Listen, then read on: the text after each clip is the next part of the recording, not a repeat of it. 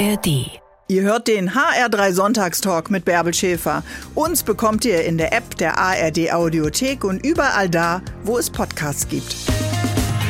Steffi Radke ist heute mein Gast, Journalistin, Royal-Expertin und äh, du verfolgst die britische Königsfamilie schon seit Jahrzehnten. Klingt so ein bisschen stalkermäßig, aber natürlich nur rein beruflich.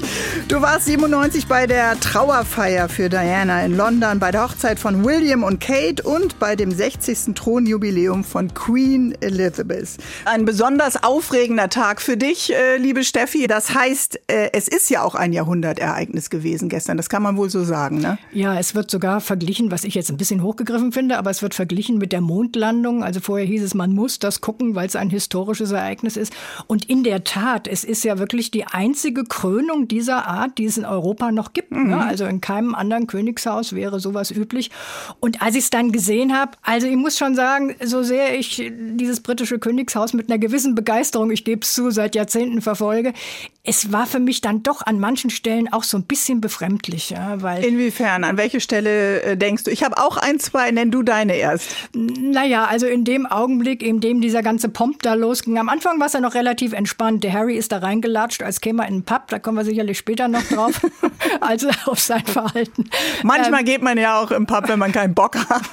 Genau. Und wir haben auch nicht immer Lust auf jede Familienfeier, muss man auch sagen, Steffi. Ja, aber bei einer Krönung, aber gut, es wurde ihm dann später unterstellt, dass er so unsicher war und aufgeregt, das sei ihm ja auch gestattet. Das ist ja auch klar, gerade in seiner Situation. Aber um auf deine Frage zurückzukommen, ähm, ich fand es natürlich besonders Zunächst befremdlich in dem Augenblick, in dem dann Charles die Krone aufgesetzt bekam und ich hatte dauernd die Bilder im Kopf, als er hier in Deutschland ganz salopp über irgendwelche Wintermärkte ging und den Leuten die Hand schüttelte, also einen auf sehr volksnah machte mhm. und das ist er wohl auch. Ähm, und in dem Augenblick, in dem er dann da sein Gewand, dieses goldene Gewand anbekam und von verschiedenen religiösen äh, Menschen, äh, Menschen verschiedener Religionen dann ihm den Segen gegeben haben. Ja, und, und mhm. ihm da diesen edlen Handschuh überreicht. Also das war mir ein bisschen befremdlich. Ich habe aber verstanden. Insofern äh, muss man das sicher akzeptieren, dass das eben zu dieser Tradition dazugehört. Mhm. Es ist eine Einordnung in eine Jahrhunderte, Jahrtausendalte Tradition. Es war eine sehr, sehr christliche äh, Zeremonie, das muss man ja auch noch mal sagen, mit äh, Händel und Strauß als deutschen Komponisten dann tatsächlich eben auch dabei. Ja. Und Andrew Lloyd Webber. Ne? Und Ex Andrew Lloyd extra Webber. komponiert für diese Krone. Ja, genau, ne? das muss man auch mal sagen. Also ähm, sehr, sehr viele Rituale, die an christliche Rituale auch erinnern erinnert haben. Das ist mir auch aufgefallen. Volles Haus, ja, und ja. leider Regen. Das gehört ja irgendwie dann auch dazu, als sie rauskamen und in die Kutsche stiegen. Genau, aber das Regen gab es bei der Krönung von der Queen auch und bei den vorherigen Krönungen auch. Also das sind die Briten gewohnt und die, die da genächtigt haben. Ich habe das damals beim Thronjubiläum erlebt. Das ist ja unglaublich, ja. Die liegen ja da, die, die richtigen Hardcore-Royal-Fans, mhm. die liegen da nächtelang vorher in ihren Zelten. Und ob das regnet oder nicht, die haben ja dann die entsprechenden Sachen dabei. Das ist denen völlig wurscht. Also insofern der Regen Regen hat sicherlich nichts gemacht, das mhm. glaube ich nicht. Der deutsche Adel hat ja auch einen Bezug zum britischen Königshaus. Von daher kann ich mir vorstellen, dass das viele gestern eben auch äh, geschaut haben, genau wie wir beide äh, auch, äh, Steffi. Natürlich auch, weil wir heute in der Sendung im Sonntagstalk darüber reden. Aber ich hatte auch den einen oder anderen Freund, die gesagt haben, nö, was geht mich das an? Was würdest ja. du denen denn antworten? Ja, kann ich nachvollziehen. Mir fällt in so einem Moment dann immer ein, ein Erlebnis, was ich mal mit einem Taxifahrer in London hatte, mhm. ähm, der zu mir auch gesagt hat, er wäre früher ein absoluter Gegner der Monarchie gewesen und dann hätte irgendwann die Queen in ihrem Auto mal an der Ampel neben ihm gestanden. und da waren alle seine Schubladen weg. Ja. Genau, und hat Winke, Winke gemacht. Das fand er schon mal toll. Und dann war die damals auch bei seiner Tochter in der Schule. Ähm, und seitdem hat er sich interessiert. Und um auf deine Frage konkret zurückzukommen, ich glaube schon, dass es wichtig ist, einfach zu wissen, was in diesem ja doch Nachbarland Großbritannien mhm. Äh, von so einer großen Bedeutung ist. Es gibt ja auch dort einige, die protestiert haben gestern ja. und die sogar fest Not my king genau. waren die gelben Schilder mit der schwarzen Schrift drauf. Äh, ist natürlich eine Bewegung, weil viele auch auf die Kosten geschaut haben. Klar, also klar. auch viele Briten äh, haben äh, spüren die Folgen der Inflation, äh, merken natürlich auch, dass Lebensmittelpreise, Energiepreise steigen und sind wütend ob des Pomps, ja. Absolut und es wird ja von Steuer Steuergeldern bezahlt. Ja, und soll zwischen 100 und 200 Millionen gekostet haben. Aber auch da sagte mir damals jener Taxifahrer, er hätte früher auch so gedacht, wäre ja mhm. alles viel zu teuer und können wir uns die Monarchie noch leisten. Und mittlerweile hätte er aber begriffen, dass so unglaublich viele Touristen genau deshalb ins Land kommen. Mhm. Ja, und so viel also Geld bringt wieder rein. es auch Ja, es Land. bringt ganz viel. Es Okay. hat, hat letztes Jahr, ich glaube, 200 Millionen der britischen Wirtschaft gebracht. Ja. Und insofern ähm, ist Uns das bringt es heute auch sehr, sehr viel, liebe Steffi Radke, dass du da bist und das alles so genau verfolgst. Ihr Lieben, ihr hört den HR3 Sonntagstalk mit Princess Bärbel und Queen Steffi Radke. Unsere journalistische Royal-Expertin, muss man einfach sagen. Äh, gestern ist aus dem ewigen wartenden Prinzen ganz offiziell ein König geworden. Die König, die Krönung von Charles III. in London. Und wir waren dabei, auf jeden Fall äh, vom, vom Fernseher. Und mit dem Herzen. Und mit dem Herzen äh, natürlich äh, auch. Was war denn für dich, liebe Steffi, die berührendsten Momente gestern? Also ich muss dir wirklich sagen, ähm, ich war äh, gleich ziemlich geflasht, als äh, Charles und Camilla in ihrer Kutsche aus dem Buckingham Palace rausfuhren. Weil in dem Augenblick musste ich daran denken, wie ich damals bei der Trauerfeier von Diana war, äh, 1997. Und ähm, ich habe sofort irgendwie gedacht, wow, was hat diese Frau für eine lange Reise hinter sich, ja? Vom verhassten Rottweiler, wie sie Diana ja. Ja. damals nannte, jetzt zur Queen. Also das fand ich unheimlich berührend, als sie da beide weiß gewandet in, in, in, in der Krone, hätte ich beinahe gesagt, ähm, in, Westminster Abbey in, nein, in, in der die Kutsche. In, der, in der Kutsche saßen. Noch ohne Krone in die Kutsche. Genau, noch ohne Krone.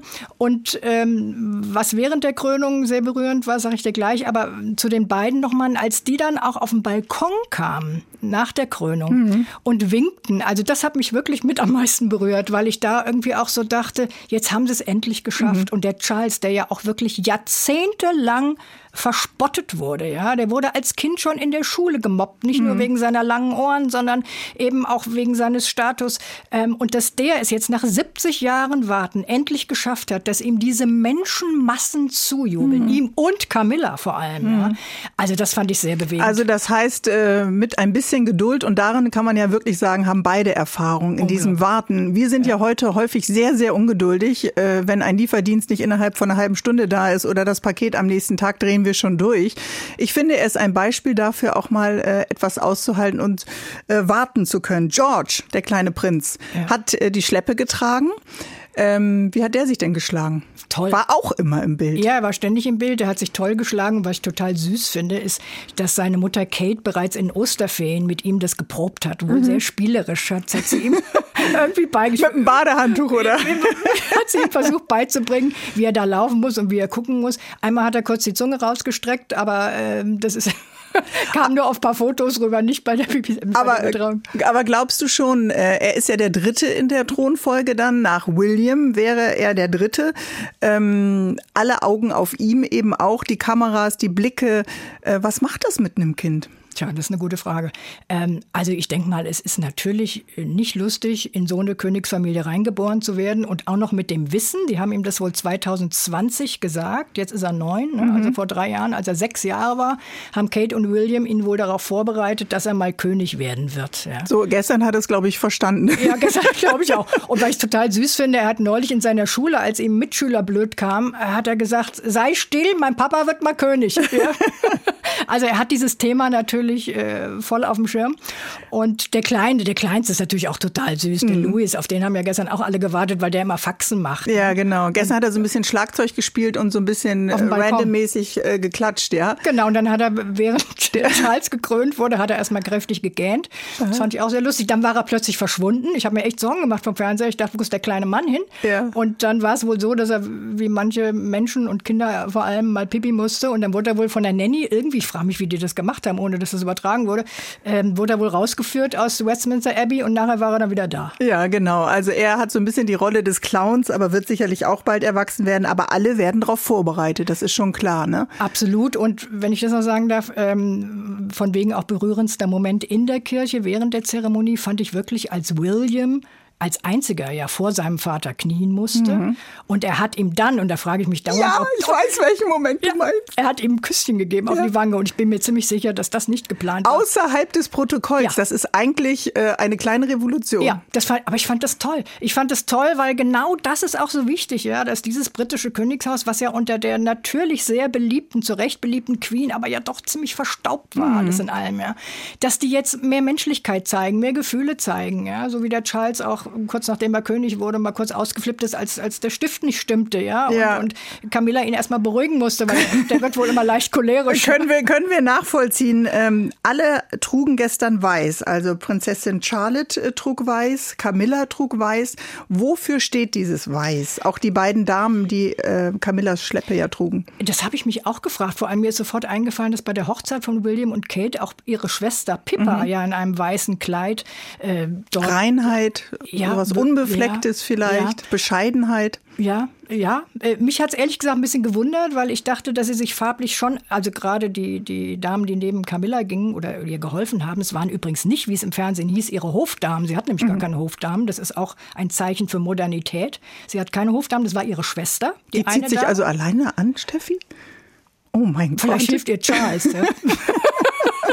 Aber sie hat ihre Schwester dabei gehabt und eine Assistant heißt es ja, also eine ja. Assistentin. Und dass die beide auch in weiß gekleidet waren, hat mhm. mich ehrlich gesagt gewundert, weil ich hätte gedacht, dass die sich schon farblich absetzen müssen. Ja? Also ich glaube, es ist so, es hat etwas damit zu tun, dass er ja auch ähm, im Grunde von Gott äh, jetzt den Auftrag bekommen hat, diese schwere tragende Rolle zu übernehmen. Und dann stehst du erstmal ganz rein und pur äh, davor und dafür steht äh, dieses Weiß. So habe ich das gestern verstanden. So, jetzt spielen wir Change with the Rhythm. Katy Perry featuring Skip Marley die muss heute noch arbeiten, ne? Ja, die arbeitet heute noch. Die ist heute Abend beim großen Popkonzert anlässlich der Krönung.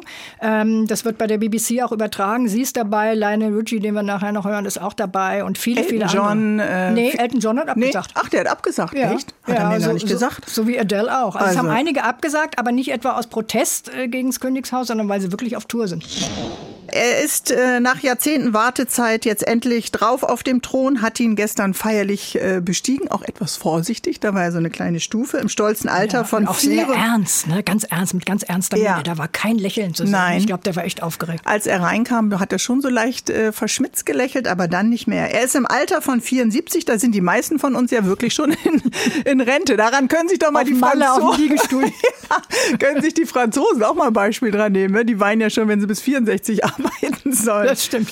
Was macht ihn so besonders, Steffi? Also ich habe mich gerade jetzt im Zuge dieser Krönung wirklich nochmal intensiv mit seinem Leben beschäftigt. Und er war ja früher wirklich belächelt, ja, ähm, weil er einer der wenigen war, der sich ganz früh zum Beispiel für Umweltschutz eingesetzt hat. Er wird jetzt so die Greta Thunberg der Royals genannt, mhm. weil er bereits mit 21 auf dieses Thema hingewiesen hat. Und er hat, wie ich jetzt nochmal gelesen habe, sich eben wirklich immer wieder gefragt, wie kann er diese Rolle des wartenden Prinzen, des Prince of Wales damals, das ist ja jetzt William, ähm, wie kann er die sinnvoll ausfüllen. Und was der alles an Wohltätigkeitsorganisationen äh, ins Leben gerufen hat und wirklich toll geholfen hat. Ich glaube, das ist auch eine Chance, jetzt die jungen Leute anzusprechen, nochmal vermehrt. Er hat zum Beispiel vor langer, langer Zeit eine Organisation gegründet, die nennt sich The Princess Trust. Da geht es mhm. darum, benachteiligte Jugendliche zu unterstützen. Und das haben die in faszinierender Weise mit dieser Organisation gemacht. Ähm, er steht einfach anders als die Queen, die ja 27 war, als er ins Amt kam. Bei ihm weiß man einfach mittlerweile, mittlerweile, für welche Werte er steht. Und er hat deshalb jetzt ganz andere Voraussetzungen. Das mhm. ist Umweltschutz, das ist Nachhaltigkeit, das ist seine große Liebe zur Natur. Das sind Pferden. unsere Themen heute. Das ist ja, ja eigentlich ein äh, sehr, sehr visionärer äh, Prinz. Und Absolut. er hat natürlich auch Themen gesetzt, die wir äh, diskutieren. Jetzt hast du gesagt, er wurde ein bisschen äh, belächelt. Ich habe gestern so gedacht, äh, als du gerade sagtest, er ist so ernst, schafft er das auch physisch? Ich meine, ja. Joe Biden will ja auch noch mal kandidieren. Altersarbeit scheint die Zukunft zu sein sein. Aber schafft er, das, das sind ja auch Anstrengungen. Das Reisen, Absolut. wir wissen das vom Papst, ist auch ein älterer Herr. Äh, kriegt man das alles noch so hin? Glaubst du, er ist da physisch gut darauf vorbereitet? Auch mental sowieso, aber auch physisch? Das ist eine gute Frage. Ich bin ja natürlich jetzt nicht seine Hausärztin, aber Nein. ich vermute mal. noch nicht, Steffi. Aber ich vermute mal so, wie man ihn jetzt doch beobachtet, dass ihm das, dass er jetzt endlich dran ist und endlich zeigen kann, was er auf der Pfanne hatte, ähm, dass ihm das unheimlich viel Kraft gibt. Auch der Zuspruch der Menschen, ja. Ähm, direkt nachdem seine Mutter verstorben war, ist er ja wieder erwarten, er hat nicht nur eine tolle Ansprache gehalten, sondern ist auch mit Camilla ähm, direkt zu den Menschen am Straßenrand. Eine Frau hat ihm, ich weiß nicht, ob du das Bild erinnerst, ein Küsschen gegeben mhm. auf die Wange. Es war undenkbar bei oh der Queen. Oh mein ja. Gott. Ja, Don't touch the Queen hieß es doch immer. Ja. Die durfte man mal eigentlich nicht umarmen. Genau. Und insofern glaube ich, dass ihm das wahnsinnig viel Kraft gibt. Natürlich, und das sagt er ja selbst, für die Jahre, die ihm jetzt zur Verfügung stehen, das betont er immer wieder. Ne? Aber er hat natürlich ein Umfeld, ähm, nochmal anders als bei der Queen, die ja hauptsächlich durch Prinz Philipp vor allem unterstützt wurde. Aber er hat mit seiner Camilla und seinen Geschwistern und seinem William, mit dem er wohl ab sofort jedes Projekt auch gemeinsam besprechen will, um mhm. den auch schon gut vorzubereiten. Also es wird verteilt noch ja, ein bisschen auf andere verteilt Schultern. auf viele Schultern. Er ist natürlich äh, der Mann in der, an der Front sozusagen, ähm, der das vertreten muss alles. Aber ähm, ich glaube schon, dass er eine ganze Weile jetzt es gut schafft, weil er sehr, sehr motiviert ist. Und ich habe witzigerweise gestern Abend mit einem Freund in Berlin telefoniert, der auf dem Ökohof war vor zwei Tagen, den der Charles besucht hat in Brodowin. Und die Leute sind alle völlig fasziniert, weil sie gesagt haben, der wirkt so kräftig und hat uns allen die Hand geschüttelt mhm. und ist ehrlich interessiert. Ja. Also insofern, ich gebe also, ihm einige Jahre. Du klingst äh, optimistisch und lange Zeit hatte er auch um sich vorbereiten. Politische Macht hat er nicht. Also er ist zwar äh, anders als die Queen wissen wir oft, wie zu bestimmten Themen ein bisschen seine Haltung ist. Die Queen war da ja immer extrem neutral, sehr verschwiegen, hat kein Interview gegeben, aber äh, er kann jetzt politisch nichts entscheiden. Er kann ja nicht, hätte ja nicht sagen können, so Brexit, Leute, verrückte Idee, machen wir mal nicht. Nein, er kann nichts entscheiden, aber es wird von ihm mehr oder weniger eine stille Revolution erwartet. Mhm. Weil er ist jemand, das habe ich jetzt auch noch mal mir angelesen, das war mir gar nicht bewusst. Der hat zum Beispiel in den letzten Jahren permanent den Politikern irgendwelche Mails geschickt mit Hinweisen, worauf sie bitte achten sollen. Ja. Mhm. Ähm, also er ist ein total politischer Mensch. Ähm, auch die Tatsache, dass er hier im Deutschen Bundestag auf Deutsch geredet hat, dass Deutschland das erste Land war, was er besucht hat. Mhm. Ähm, Gut, es waren in Frankreich auch Demonstrationen und Tumult stimmt. auf der Straße. Ansonsten wären wir die Zweiten. Sonst wären wir die, Zweiten gewesen. Also er schaut auf seine europäischen Nachbarn. Absolut. Dieses Netzwerk scheint ihm wichtig zu sein. Aber äh, du sagst, ja, er schreibt die Mails und gibt vielleicht etwas. Das war bisher, das darf er natürlich ja, das nicht darf mehr. er natürlich nicht mehr Aber er machen. kann Zeichen setzen. Wenn ich dir, Bärbel, noch ein Beispiel sagen darf. Ähm, als jetzt zuletzt Klimagipfel war in Sharm el-Sheikh, äh, da wollte er hin und das hat die Regierung ihm untersagt. Ja, und hat, beziehungsweise hat gesagt, äh, bitte geh da nicht hin. Und was macht Charles, der Clevere? Der hat die ganzen entscheidenden Leute, die Entscheidungsträger, kurz vorher zu sich im Buckingham Palace eingeladen. Klug. Um eben doch darüber zu diskutieren, über Klimaschutz. Also auf diese Weise, glaube ich, wird er sich natürlich politische Duftnoten setzen. Ja, das ist eine gute Formulierung. Er ist ein Taktiker, er weiß, wie es geht. Er ist ja auch lange schon dabei und trotzdem wird er das Königshaus modernisieren müssen, denn die Stimmen auch auf der Straße gestern, auch in den Medien waren laut und fordern eben auch äh, Veränderungen. Du bist heute ähm, unser Gast. Wir ändern, da gibt es keine Veränderung. Du bleibst heute unser Gast im HR3. Aber nur Sonntagstalk. Ja, genau. Ihr hört den HR3 Sonntagstalk. Ich bin Bärbel Schäfer und mein Gast heute ist Steffi Radke. Sie war mehrfach bei königlichen Großereignissen als Journalistin für den SWR in London. Und liebe Steffi, wir müssen heute noch mal, wir lassen ja gestern die große Krönungszeremonie, das historische Ereignis ein bisschen Revue passieren, über die, ich nenne es jetzt mal Wandlung in der Beliebtheit der neuen Königin sprechen. Äh, vom Rottweiler zum äh, geliebten, liebeempfangenen äh, Queen. Wir reden über Camilla. Let's go, ja? Einst verhasste Nebenbuhlerin und jetzt? Wie ist ihr Status? Jetzt, jetzt tatsächlich also ich will nicht sagen geliebt, aber doch sehr beliebte Queen, muss man ja seit gestern sagen. Äh, in den letzten Monaten nach dem Tod von der Queen. Vorher war sie Queen Consort, das nennt sich Gemahlin der Queen. Ja, sie hat einen, einen unglaublichen Weg hinter sich. Und als ich gestern sah, wie sie die Krone aufsetzte, und sie hat ja dann tatsächlich auch gegrinst und hat, hat dann mhm. ganz goldig dem Charles zugelächelt. Also ich glaube, für sie war das schon so ein Gefühl, meine Güte. Darf man nicht grinsen? Ist das ungewöhnlich oder doch? Kann man, man kann doch auch die Freude auch zeigen, ne? Naja, es fiel einfach auf, weil der Charles die ganze Zeit so geguckt hat, dass ich dachte, hoffentlich fällt er nicht um gleich. So, so gestresst wirkte er. Ähm, hoffentlich weint er nicht. Ja, genau. genau. Und Camilla äh, hat irgendwann ihm dann zugeblinzelt und gelächelt. Ähm, also ich glaube, die hatte schon so das Gefühl, auch auf dem Balkon später, jetzt bin ich angekommen. Und sie hat in dem Interview auch immer wieder gesagt, wie furchtbar diese Zeit für sie damals war. Das muss man sich, ja, kann man sich ja gut vorstellen, ja. Ähm, weil Diana natürlich auch so schrecklich die Situation für Diana war, noch zu Lebzeiten. Ähm, aber die hat natürlich auch alles dafür getan, dass Camilla unbeliebt ist äh, in England. Und ähm, sie hat den Begriff des Rottweilers genau. Äh, geprägt genau. und dich davon zu befreien. Was glaubst du, was ist ihre Kraftquelle gewesen bei Camilla? Das also, eben auch auszuhalten, all die Demütigungen, das ausgepfiffen werden, das missachtet werden, die Scheidung. Sie ist ja auch eine geschiedene Frau. Ja. Ihr äh, Ex-Mann war auch anwesend gestern. In der ersten Reihe sogar. Ja. Andrew Parker Bowles, mhm. ja. Das ja. ist Patchwork, Leute. So läuft's. Ja. also, und, die, und die ihre Enkel, ne, auch ähm, da. Vom, waren auch da, haben auch mitgetragen, da die Schleppe.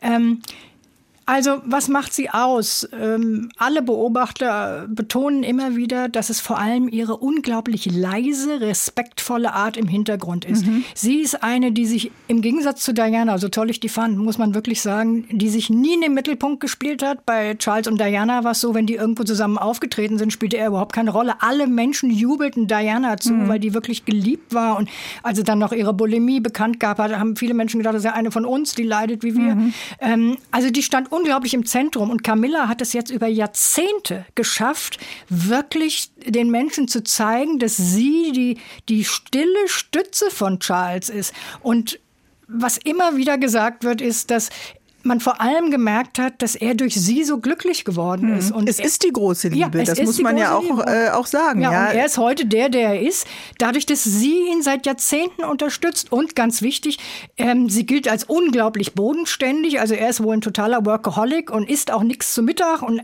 schafft immer nur durch. Und sie ist wohl diejenige, die dann sagt, hallo, hier gibt's auch noch Enkel, hier gibt's eine Familie, jetzt kümmere dich mal schön. Und sie mhm. hat gestern so schön, habe ich gesehen, in einer Doku erzählt, dass sie es jetzt doch auch geschafft hat, dass er zum Beispiel, wenn er mit du hast gestern noch eine Doku geguckt, neben all den anderen royalen Ereignissen. Du meine Güte, ich Scheiße, bewundere dich.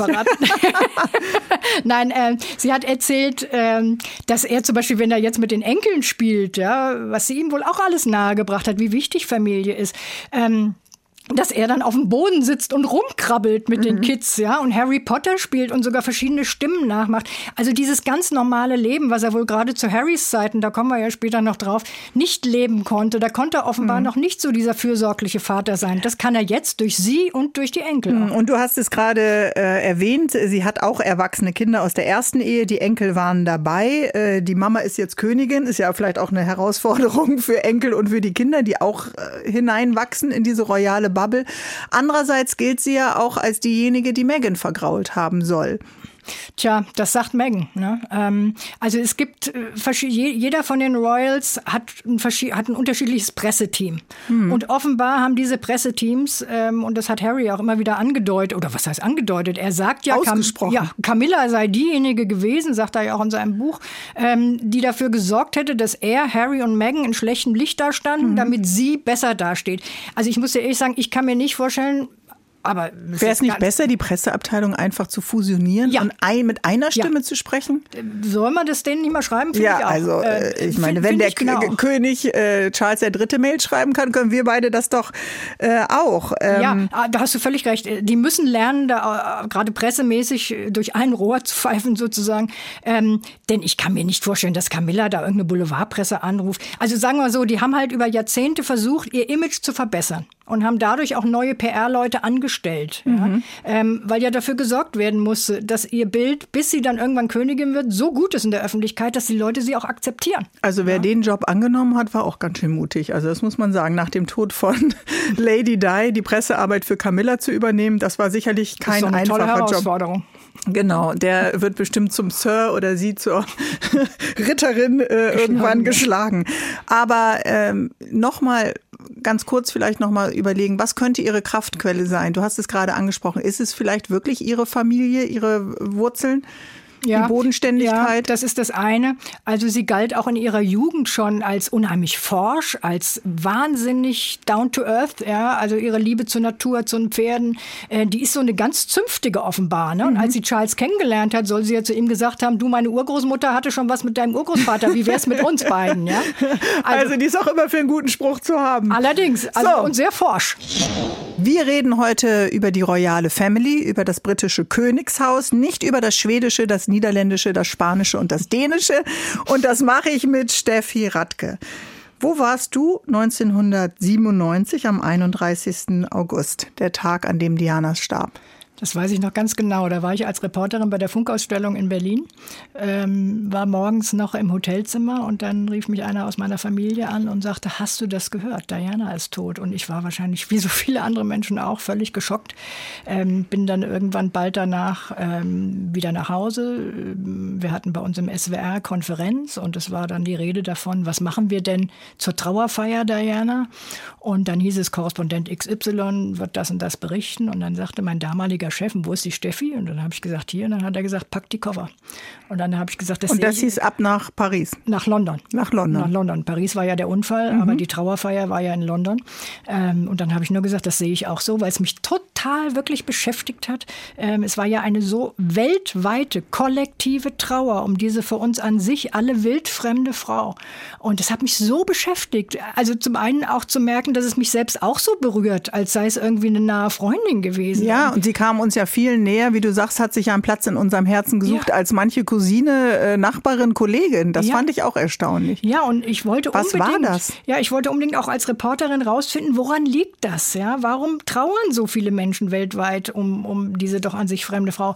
Ja, was war das? Ich glaube ehrlich gesagt, es war, wie vorhin schon mal so kurz angedeutet, ähm, vor allem, dass sie äh, durch all ihre Dramen, die sie ja öffentlich gemacht hat, der Ehebruch, die, die Bulimie, ähm, also ihre ganzen Ängste und Sorgen, insofern hat sie ja wirklich die Presse auch genutzt, muss man wirklich sagen, ähm, hat sie uns ja alle daran so teilhaben lassen, dass du ja immer das Gefühl hattest, ach, das ist ja wie bei Meyers um die Ecke. Da plappert jemand aus dem Königshaus. Sie ja. wurde gejagt von Paparazzi, sie wurde ja. betrogen von ihrem eigenen Ehemann. Sie hat ja. ja. mal diesen berühmten Satz gesagt, wir waren in unserer Ehe immer zu, zu dritt. Mhm. Die dritte ist jetzt gestern gerade Queen geworden und äh, war einfach auch eine liebende ähm, Mutter. Das war ja auch ungewöhnlich. Also äh, die Queen Elizabeth war ja eher eine kühle äh, Mom ihren Kindern gegenüber gewesen. Das erinnere ich noch. Also diese Arme ausbreiten, die Wasserrutsche runterfahren, das Lachen und das ein bisschen mehr down to earth äh, sein, auch das zu zeigen. Absolut. Ähm, sie hat immer versucht, ihre Kinder so weit es ging, möglichst doch bodenständig, liebevoll ähm, zu erziehen. Und ähm, sie hat ihnen ja auch ganz viel vorgelebt, was beide, muss man wirklich sagen, dann lange nachgemacht haben und immer noch nachmachen, nämlich ihre, ihr großes Engagement für Charity-Geschichten. Ich weiß noch, wie sie Die Landminen. Wollte ich gerade genau die Landminen hatte ich auch gerade im Kopf. Ja. Ähm, also auch Harry ist ja auf ihren Spuren in Afrika äh, gegangen, ja, und hat versucht, auch ihre Projekte weiter äh, zu vollführen.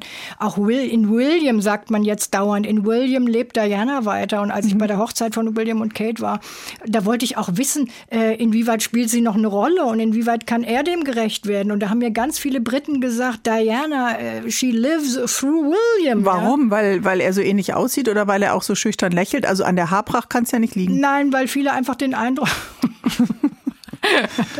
der braucht keinen Damals Föhn. hatte er noch mehr. Ja, damals ja. hatte. Ja, wahrscheinlich ist es immer dieses schüchterne Lächeln, der Blick von unten. Naja, nein, es ist Oder? tatsächlich, das würde jetzt, glaube ich, entschuldige bitte, aber so ein bisschen oberflächlich klingen. Nein, es ist vor allem sein unglaubliches Engagement. Ja. Ähm, was er ja auch mit Harry zusammen eine ganze Weile gebracht hat. Ja, die haben ja beide auch gerade sich oh, haben eine Stiftung für Da sagst du was. Dass die beiden Jungs jetzt nicht mehr miteinander reden und äh, so distanziert sind, dass der Bruch und so Riss, das tut mir als Mutter von zwei Söhnen so weh und das geht wahrscheinlich vielen auch. Was, Steffi, hätte Diana dazu gesagt? Das, das ist ja eigentlich unglaublich, unaussprechbar. Tja, was jede Mutter, wie du zu Recht sagst, sagen würdest, um Gottes Willen, versöhnt euch. Sie hätte aber, da bin ich mir ziemlich sicher, auch Harry gut verstanden, dass er weggegangen ist aus diesem Königshaus. Sie hat sich ja auch wie in einem goldenen Käfig mhm. gefühlt und wollte ausbrechen. Ja, wenn du auch an ihre letzte Liebe Dodi Al-Fayed denkst und die ganzen Fotos da auf den Yachten. Also sie wollte ja immer auch raus, soll ja auch, ist nicht klar, ob sie zuerst oder Charles zuerst Affären gehabt haben während der Ehe. Ähm, also ich glaube, dass, dass sie beide sehr gut verstehen würde. Ich glaube, dass sie sowohl auch die, die Schwiegertöchter Töchter, also einmal die Kate, aber auch die Megan. Ich glaube, dass sie beide super ins Herz schließen würde. Und es ist mhm. einfach super, super traurig, dass sie das alles nicht erlebt und vielleicht natürlich auch kitten könnte. Ja, das ist äh, richtig. Und dass man versucht, auf jeden Fall, als Mom hätte sie bestimmt versucht, die wieder an einen Tisch zu kriegen. Unbedingt. Aber das Tischtuch, so scheint es auf jeden Fall, ist ja momentan äh, zerrissen. Wo spielt sie denn heute noch eine Rolle? Eigentlich permanent überall. Ähm, es, es, gibt, als ich zuletzt in London war, bin ich da lang gegangen. Es gibt äh, rund um den Kensington Palace, es gibt einen Diana-Gedenkweg, es gibt einen Diana-Brunnen. Ähm, es ist, gestern hat Kate bei der Krönung Schmuck von Diana getragen. Mhm. Ähm, bei Meghan hat man gerade am Anfang, als sie ja doch ein ganz, eine ganz große Hoffnung war für viele Briten, dass sie eben äh, auch viele Werte von Diana verkörpert, hat man immer gesagt, das ist die neue Diana. Also auch welch Druck auf diesen jungen Frauen lastet. Jetzt sagt man das bei Kate, sie ist die neue Diana. Ne? Also sie spielt permanent überall eine Rolle. In der Doku, in der Serie The Crown, also ja. egal wo. Sie äh, schwebt kann, so über allem. Ne? Ja, und jetzt spiele ich dir mal ein paar Takte vor. Candle in the Wind, äh, oh. 97, Elton ja. John. Das ist das Lied, was auf der Trauerfeier äh, gespielt ja, wurde. Ich saß im Hyde Park damals, ich werde es nie vergessen. Und dann wurde auf einer großen Video, Video, Video Wall wurde äh, Elton John übertragen mit diesem Lied und du hättest eine Stecknadel fallen hören im Hyde Park. Es war wirklich, wirklich bewegend. Brauchst du ein Taschentuch jetzt? Ich schaff's so. Gut, du bist stark, Steffi. Danke. Ich habe jetzt doch ein bisschen Gänsehaut bei dem Song. Ich auch. Und du hattest einen leicht ansteigenden Tränenspiegel äh, am unteren Lidrand, äh, liebe Steffi, weil du warst natürlich im Hyde Park. Das ist der Song, den Elton John Candle in the Wind 97 extra zur Beerdigung von Lady Di, Rose of England, nochmal geschrieben hat. Umgeschrieben. Mhm. Umgeschrieben hat. Ähm, und trotzdem äh, muss man nochmal sagen, ihr Spiel mit der Presse und gleichzeitig die Sehnsucht, nicht von der Presse verfolgt zu werden, das war für mich auch sehr ambivalent. Absolut, das stimmt. Ähm, sagen wir mal so, es war ja zunächst, waren es ja die Paparazzi, die sie gejagt haben. Mhm. Also zunächst äh, hat sie natürlich immer wieder das Bedürfnis gehabt, sich zurückzuziehen. Und irgendwann hat sie, glaube ich, verstanden, dass sie aber möglicherweise doch die Presse genau auch für ihre Sinne nutzen kann. Mhm. Ne? Ähm, und hatte ja dann auch enge Vertraute, auch wie der Andrew Morton, der später ein Buch über sie geschrieben hat. Ähm, also das ist natürlich immer ein Wechselspiel. Das ist wie bei Harry jetzt auch auch im Augenblick. Ja. Der, der will fliehen, der haut ab nach Amerika mit seiner Frau und da mit seinen Kindern angeblich. Und spricht dann mit Oprah in dem ersten großen Interview, verkauft die Doku für Netflix. Ja. Er macht also, ganz viel Geld damit jetzt, mit seiner Familie, mit seinen Dramen. Ähm, Aber es ist doch irgendwann auserzählt. Es ist einmal erzählt. Du wirst nicht ein zweites Mal, ein drittes Mal das wieder aufleben lassen können. Dann ist es doch erschöpft. Dann sitzt du in Los Angeles. Meinst du nicht, dass Megan das gestern auch auf dem äh, Bildschirm gesehen hat gedacht, Mensch, vielleicht haben wir doch einen Fehler gemacht? Das glaube ich nicht nach allem, was ich lese, weil sie offenbar nach wie vor Pläne haben, was sie wann wie gezielt rausbringen. Harry will ein zweites Buch schreiben. Meghan hat jetzt gerade einen Vertrag gemacht mit einer neuen Künstleragentur. Die will vor allem als Filmproduzentin voll durchstarten ähm, in Hollywood. Ähm, aber sie nutzen natürlich die Presse auf der einen Seite, dann wiederum prozessiert momentan Harry ja, mhm. in, in, London äh, gegen die britischen Boulevardblätter. Und wenn du sagst, es ist auserzählt, denke ich auch jedes Mal. Ich denke immer, jetzt ist doch alles gesagt. Jetzt haltet doch endlich mal den Schnabel und lebt euer Leben. Ja. Mhm. Ähm, Wie hat er denn gestern auf dich gewirkt? verunsichert und so Hauptsache schnell über die Bühne bringen und mhm. nichts wie zurück zu seiner Familie. Sein kleiner Sohn Archie hatte ja gestern Geburtstag. Das war ja auch offiziell der Grund, warum äh, Megan angeblich deshalb nicht mitgekommen ist, kann man alles auch nicht so wirklich glauben, weil theoretisch hätten die ja auch mit der ganzen Familie kommen können. Ich glaube aber, es war ja, tatsächlich... Geburtstag hast du auch in England, nicht nur ja. in Amerika. Ja, aber, aber glaube, warum soll man hingehen und sich was wünschen und dabei sein wollen und die schöne Party noch mitnehmen und gleichzeitig aber auch äh, ablästern über die ganze genau. Mischpoke? Das ist ja auch äh, widersprüchlich. Das stimmt und ich glaube, sie hatte auch vor allem zu Recht Bedenken, dass sie natürlich dann ausgebuht wird mhm. und dass sie beide, und insofern glaube ich, war die Entscheidung richtig, dass sie beide, Harry und Meghan, viel zu sehr im Mittelpunkt gestanden hätten. Stell dir vor, die wären gestern da beide einmarschiert in, in Westminster Abbey. Ähm, also ich glaube, dann wäre der Fokus noch mal ein anderer gewesen, mhm. auch von der Berichterstattung her. Insofern war das sicherlich klug, dass sie gesagt haben, unser Sohn hat Geburtstag, also tun wir mal so, als sei das der Hauptgrund. Und Meghan bleibt in Montecito, wo sie leben. Richtig. Und äh, da leben sie ja jetzt auch nicht gerade sehr äh, bescheiden. Äh, so ein Nachwuchs, äh, zwei Jungs plus Familie und Anhang kostet ja auch äh, einiges. Da werden ja Frogmore House dann umgebaut und so weiter. Frogmore House war in London, ne? Jetzt ja, in genau. Montecito ist es ein Riesenvilla. Es ist ein Riesenvilla. Und hattest du das Gefühl auch, wie einige sagten, auch Mensch, ich hätte ihn gerne in den Arm genommen oder äh, wärst du da auch ein bisschen nachtragender gewesen? Boah, was eine Frage. Ja, ähm, ich meine, stell mal vor, du liegst als Kate, William, Camilla und äh, Charles im Bett und guckst dir da die Doku von denen an. Das muss ja auch ein Albtraum sein. Absolut. Sagen wir mal so. Ich drücke es jetzt mal etwas global aus. Ich bin immer, immer, immer, immer für Frieden in der Familie und ja. überall, ja. Und ich finde, man sollte immer alles dafür tun, dass es möglichst gerade in dieser kleinsten Keimzelle Frieden geben sollte. Wenn allerdings dann ein Familienmitglied derart übel auspackt über die ganze Familie und ja auch über Kate, mit der er ja früher ganz dicke war, mhm. mit, mit Kate und mit William, ja. Ähm, also ich muss sagen, ich finde, ich verstehe alles, dass er einen Brass hat und dass da ganz vieles schiefgelaufen ist und dass er sich von seinem Vater nicht gesehen fühlte. Kann ich alles nachempfinden und, und verstehen. Aber ich finde, das machst du besser mit dem Therapeuten aus. Mhm. Und das ist ja. eben doch nicht nur eine Familie wie jede andere, wo man einfach mal, äh, entschuldige, in Anführungsstrichen, alles rauslassen kann, sich mal auskotzen kann, sondern äh, es ist eben doch eine royale Familie. Die Schwie Verschwiegenheit äh, war ja auch gerade der Queen sehr, sehr wichtig. Das ist ihr Lieblingsenkel. Da gab es bestimmt auch sehr viele Wunden und äh, Tränen. Und man hat dann natürlich bei der angeheirateten Familie auch noch mal Leute anders als bei Kate, die immer wieder reinquatschen. Das hast du ja bei der Vater, die Stiefschwester, da kommt, da ist ja eigentlich nur die Mutter richtig professionell und ja. auch mal zurückhaltend. Ja, absolut. Die haben ja auch jetzt noch mal ein Interview gegeben kurz vorher. Ähm, also auch die wollen offenbar das ja nutzen, weil sie vermutlich ja auch ein bisschen Geld brauchen oder.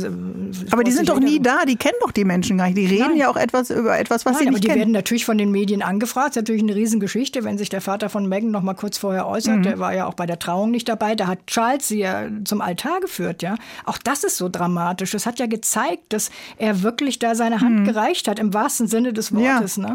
Und jetzt ist das alles kaputt. Und manche sagen sogar, dass von Harrys Verhalten mit die Zukunft der Monarchie abhängt, ja. Weil jetzt, wenn er auch mit seinem Prozess im Augenblick, da hat er wieder äh, vor Gericht gegen Camilla geschossen, ja. Und, und eben, da ging es wieder darum, dass sie angeblich irgendwas durchgestochen hätte zu ihren Gunsten und zum Nachteil von Harry und Meghan. Also der hört ja und hört nicht auf. Und äh, ähm, bisher zumindest. Vielleicht mhm. hat es gestern bei ihm auch irgendwas gebracht. Ja, ja mal sehen, wenn er nach Hause kommt und das dann aus der Distanz äh, wieder sieht. Äh, ich hoffe, äh, dass die auf jeden Fall, ich meine, wir sind ja auch jetzt nicht, äh, können die ja leider nicht an einen Tisch bringen. Das würde bestimmt ganz gut klappen. Aber wäre doch eine super Idee. Ja, Sonntags morgens hier. Ja, genau, laden wir die mal ein. Wir reden gleich weiter, ja? Gerne. Ihr hört den HR3 Sonntagstalk. Ich bin Bärbel Schäfer und mein Gast ist heute Steffi Radke. Du warst häufig für den SWR in London, wenn es um Royales ging, also vielleicht auch mal privat, aber jetzt sind wir bei dem royalen Thema. Wir arbeiten nochmal die Hochzeit auf von äh, gestern. Gestern war keine Hochzeit, gestern war natürlich die Krönung, aber du warst bei der Hochzeit von William und Kate und äh, beim 60. Thronjubiläum der Queen, aber auch bei Lady Di's äh, Trauerfeier.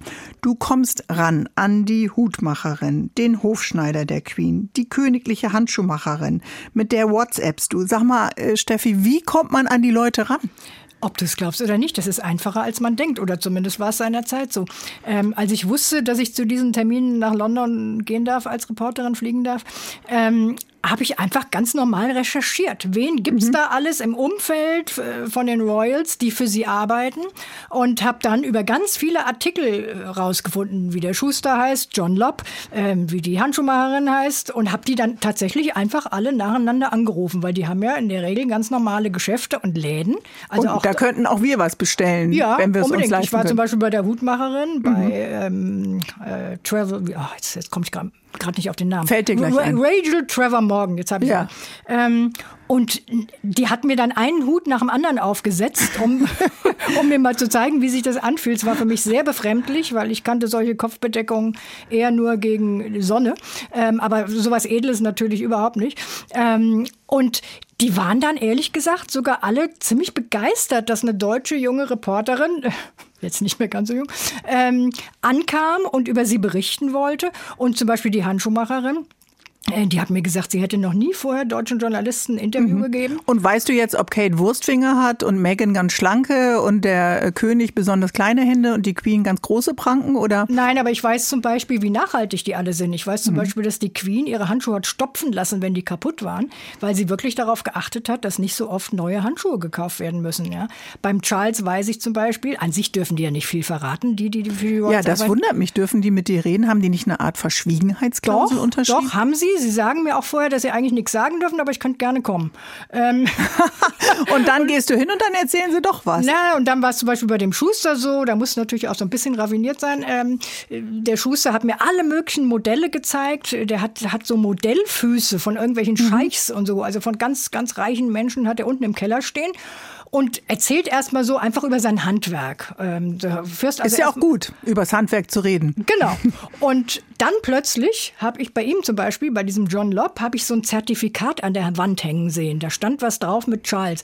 Und dann habe ich einfach gedacht, hoffentlich merkt er das jetzt nicht, dass wir jetzt über Charles reden. Und habe gesagt, das sei ja toll, das sei ja wie eine Urkunde von Charles. Und da sagte er plötzlich, ja, ja, und er würde seine Schuhe oft über 40 Jahre lang tragen. Mhm. Okay, ja? ist für ihn als Kunde natürlich dann nicht so interessant. Das heißt aber gute aber Qualität, gute Qualität, die dann eben auch lange hält, ist auch nachhaltig. Absolut. Und Charles gilt sowieso als nachhaltig, also zumindest bisher. Als König wird er sich das nicht mehr erlauben können, aber der hat auch seine Jacketts immer flicken lassen. Mhm. Als er vor einiger Zeit in der Moschee war, Moschee war, hat man gesehen, dass er ein Loch im Strumpf hatte, weil er die Schuhe ausziehen musste. Also der gilt als extrem nachhaltig. Nein, aber ist ja auch besser als Fast Fashion, muss man auch mal sagen, zu konsumieren und dann äh, holst du dir eine ganze Tüte bei Primark oder irgendeinem anderen Billiganbieter Absolut. und äh, weißt dafür, dass da Kinder und äh, Menschen für einen Niedrigstlohn Lohn arbeiten. Gut, ja. Charles kann sich das natürlich jetzt auch leisten, handgemachte Schuhe, muss man auch mal sagen. Aber was mich vor allem beeindruckt hat, das war, mit welcher Begeisterung und welchem Stolz die alle fürs Königshaus mhm. arbeiten. Es war unglaublich. Ja, die Handschuhmacherin, mit der habe ich mich, es war wie im Krimi, in so einem kleinen Salon neben dem Buckingham Palace in einem Hotel getroffen. Und dann hat die wie eine Studentin von mir sich auf den Boden gesetzt, eine Isomatte ausgerollt mit ihren ganzen Handschuhbeispielen, damit ich mhm. mal sehe, was sie da so kreiert. Die macht zum Beispiel auch für Madonna die Handschuhe, ja, so ganz Toll. tolle. Äh, damit man die Altersflecken nicht sieht äh, bei Madonna auf dem äh, Handrücken. Ich glaube, ich brauche auch bald mal ein paar Handschuhe von der äh, Dame. Aber das heißt, äh, das Königshaus ist auch ein großer Arbeitgeber. Absolut. Und ist es ein guter Arbeitgeber? Für die offenbar ja. und wie kriegen die ihr Personal? Das muss ja auch mal polizeilich gecheckt sein. Natürlich. Also das, das gibt ganz strenge Regeln, ähm, wann überhaupt nur wer wie ins Königshaus kommen darf. Die Handschuhmacherin hat mir zum Beispiel erzählt, dass sie nur einmal bei einem Weihnachtsmarkt die Queen überhaupt gesehen hat. Mhm. Ansonsten läuft es über zig Stationen. Angela Kelly war die jahrzehntelange rechte Hand von der Queen. Und die war diejenige, die dann bei der Handschuhmacherin angerufen hat und gesagt hat, hat, hier, wir brauchen das und das, bitte liefer. Ja? Okay, und das heißt, ähm, du darfst dich dann auch wahrscheinlich nur unter bestimmten Voraussetzungen die Handschuhmacherin, der Schuster vom genau. König oder von der Königin nennen. Genau, und sie hat mir, das verrate ich dir jetzt. Stempel. Ja, absolut. Sie hat mir zum Beispiel, obwohl ich eigentlich weiß, wer gestern ihre Handschuhe getragen hat, hat sie mir gestern nochmal eine WhatsApp geschickt. Ja, liebe Steffi, ähm, ich bin nochmal darauf hingewiesen worden, ich darf öffentlich jetzt vor der Krönung nicht sagen, für wen ich die gemacht habe. Und jetzt ist die Krönung ja vorbei. Wir sind jetzt nur vor der Coronation ja, Party heute ich, Abend. Ich habe ihr versprochen, dass okay. ich es nicht verrate. Kate? Ähm, Megan war es auf jeden Fall nicht, das halten wir fest. Und du hattest noch eine coole Begegnung mit Gary Barlow. Kennen wir alle als äh, Mitglied von Take That. Die spielen heute Abend vor, nee, in Schloss Windsor auf dieser riesigen äh, Party. Genau. Also heute Abend ist er weniger formell. Was hast du mit Gary Barlow am Hut? Das war total toll. Ich wollte seinerzeit beim Thronjubiläum gab es ja auch ein riesen Popkonzert und ich wollte gerade mal einen Augenblick entspannen und bin durch den Hyde Park spaziert und auf einmal habe ich ganz tolle Musik gehört und dachte, wo kommt denn diese Musik her? Und dann sagte mir so ein Security-Mann, ja, die würden gerade proben für das große Popkonzert, da dürfte man aber nicht rein. Mhm. wenn du mir sowas sagst, spornt mich das besonders an und dann ähm, habe ich einfach, führt jetzt zu weit, mit einem kleinen Tricks dann doch geschafft reinzukommen und ich war die Einzige, die Einzige, die vor ihm stand und, und äh, er sang und war Gruppi, irgendwie. Steffi. Ja, und er war, fand das offenbar toll, dass er wenigstens mal jemand hatte, den er ansingen konnte. Und dann wurden seine Lieder immer fetziger und dann habe ich angefangen zu tanzen. Uh -huh. Und das fand er irgendwie total klasse. Und dann hatten wir im Grunde unsere Privatparty. Gary hat für mich gesungen, ich habe für ihn getanzt. Und dann das ganz kurz noch, kam eine zweite Dame und ich dachte, wie kommt die denn hier? Man darf doch eigentlich gar nicht hier rein. Mhm. Die muss irgendwas Wichtiges hier sein, ja. Und dann sagte die zu mir, erst hat sie mitgetanzt, wir könnten doch jetzt noch ein Abschiedsfoto machen. Und dann habe ich gesagt, ja gerne, stellte aber fest, mein Akku war leer. Dann hat sie netterweise ein Foto gemacht und ich habe sie gebeten, mir dieses Bild zu schicken. Und dann hat sie gesagt, das würde sie mir versprechen, tomorrow morning, am nächsten Morgen würde sie mir das schicken, wenn sie da oben wieder im Büro sei und zeigte auf dem Buckingham Palace. Oh mein Gott. Und dann habe ich gesagt, wer sind Sie? Und dann sagte sie, Lucy Hosted, die rechte Hand von damals Prinz Charles. Bam! Hier sind Bärbel Schäfer und Steffi Radke, die ihre Royal-Experten im Dienste von HR3 Sonntagstalk. Jetzt müssen wir aber mal ein bisschen das Fernglas aufsetzen und gucken, ähm, muss sich die Monarchie verändern, Steffi? Die Rufe waren ja gestern, nicht nur gestern, auch die Tage davor schon in der Presse sehr, sehr laut. Also auf den Schultern von Charles III. lastet auch diese Aufgabe. Was heißt das modernisieren für dich? Naja, modernisieren heißt, es hat er zum Teil schon begonnen, ähm, dass er vor allem die Monarchie verschlanken will. Er muss natürlich gerade auch den Kritikern zeigen, diese Monarchie macht noch Sinn. Wir sind für euch da und das ist gut so. Ähm, die Frage ist ja auch, was, was kann die Monarchie leisten? Und ich habe jetzt immer wieder auch Interviews mit jungen Briten gehört, die gesagt haben, ähm, natürlich ist die Monarchie für uns doch wichtig, weil sie gerade in diesen verrückten Zeiten momentan ein Zeichen für Kontinuität ist. Ne? Das mhm. hat man auch bei der Queen über Jahrzehnte gesehen. Da konnte passieren in der Welt, was wollte, wenn die Queen eine Ansprache gehalten hat. Das haben mir viele Briten gesagt, hatten sie immer das Gefühl, alles wird gut. Ähm, das heißt, sie stehen auf jeden Fall wenn sie es weiter schaffen, für Kontinuität. Ob dann alles gut wird, ist nochmal eine andere Frage. Aber. Äh, verschlanken ist ein Stichwort. Ja. Was würdest du sagen, äh, was noch? Was spielt die nächste Generation für eine Rolle? Steht für Modernisierung nicht eher William und Kate? Ja, es hätten leider, oder was heißt leider, es hätten dafür auch gestanden, vor allem Harry und Meghan, gerade Meghan mit, mit ihrer Art des Aufwachsens, mit, mit ihrer Sozialisation, war eine ganz große Hoffnung für viele Briten, gerade für junge Briten.